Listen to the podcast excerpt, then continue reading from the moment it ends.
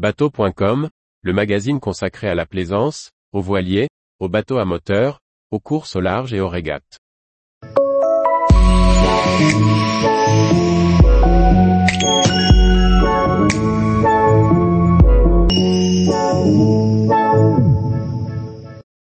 Saverne, un port modèle aux confins de l'Alsace fluviale. Journaliste fluvial et photographe. Après l'ascenseur à bateau d'Arsvillers et le joli village de Lutzelbourg, le canal de la Marne au Rhin offre une perle supplémentaire. Saverne. La ville est superbe avec ses grès qui rosissent au soleil, mais l'escale vaut également pour son port aussi vivant que chaleureux. Nulle part mieux qu'ici le plaisancier ne goûtera à l'âme de l'Alsace. Sur le canal, entre Marne et Rhin, le port de Saverne et de ses escales qui marque un franchisseur d'écluse. Il y a d'abord le large bassin que l'on aborde par un virage à angle droit, puis tout de suite sur la droite, la très belle façade de grès rose du château des Rohan qui prend des teintes merveilleuses dans la lumière du matin. Mais le séjour à Saverne réserve plein d'autres belles surprises comme un port modèle chaleureusement animé, à l'image de cette cité alsacienne aussi tonique qu'agréable à parcourir. À l'entrée ouest de la ville, l'écluse pleine offre d'apercevoir la statue d'une licorne, emblème de la ville, au milieu d'une place animée. Une scène bientôt masquée par une descente de 5,43 mètres. À l'ouverture des portes, le bateau longe de hautes façades de grès rose, puis entre dans le bassin creusé entre le monumental château des Rohan et la basse ville. Les deux premiers pontons sont ouverts aux visiteurs, tandis que les suivants sont occupés par la flotte du loueur Nicole. Certains ports sont des escales techniques, celui de Saverne est voué à l'accueil. Dès l'accostage, le capitaine ou son assistant viennent prendre vos amarres. C'est pour vous aider et non pour réclamer la taxe de stationnement.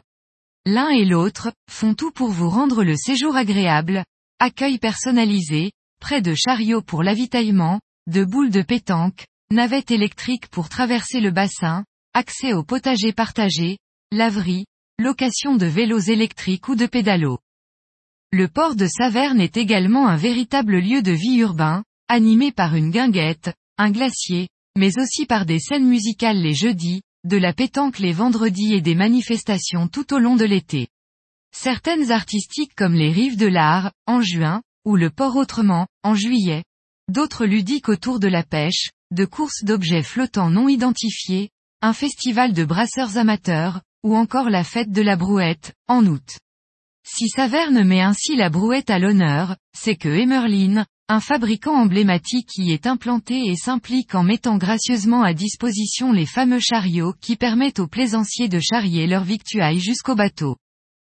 Sur la rive opposée, le château délimite la belle place du général de Gaulle, avec ses cafés animés, son manège, mais aussi la fontaine de la licorne.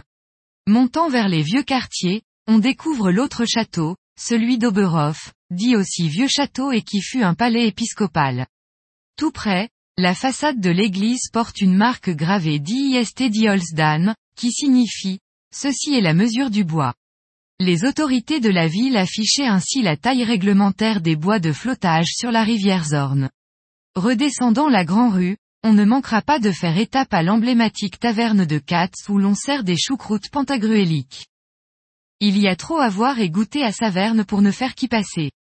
Les plus courageux graviront les 458 mètres de sentiers forestiers pour grimper au château du Haut-Bar, l'œil de l'Alsace. Du haut de cette forteresse, la vue sur la ville et le canal est époustouflante. Cette portion du canal a d'ailleurs été la première de France à être équipée de bornes de recharge pour les bateaux électriques.